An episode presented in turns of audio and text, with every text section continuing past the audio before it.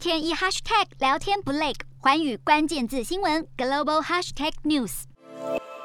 澳洲总理莫里森十号宣布，将在五月二十一号举行大选。外界预期，民生、气候变迁、新冠疫情以及澳中关系等议题将成为选战焦点。莫里森敦促选民支持他的保守派政府，宣称澳洲防疫有成，染疫死亡率全球最低，还警告选民，如果支持对手劳工党，将面临不确定的未来。不过，即便澳洲经济复苏，百分之四的失业率甚至创下十三年新低。民调仍显示，有很多选民不信任莫里森。反对党劳工党领袖艾班尼斯以百分之五十四的支持率领先莫里森自由党联合政府的百分之四十六。但莫里森曾在二零一九年大选时，民调一路落后，最后以微弱优势胜选。因此，外界预料本次选情还是相当拉锯。另外，调查也显示，生活开销是目前选民最关心的议题，其中俄乌战争导致油价飙涨。莫里森宣布一系列因应措施，包括降低燃油税，以及大约一半成人可以获得退税。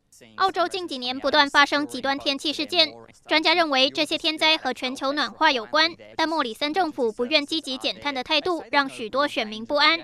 而在防疫方面，澳洲最初虽然靠封锁边境成功防疫，但疫苗政策却遭到反对党痛批。至于澳洲与中国关系备受关注，莫里森强调对抗中国的立场和加强与美国关系。有消息人士认为，如果反对党胜选，可能会力图改变莫里森当局去中国化的路线，进一步影响到包括美国在内的对中包围网。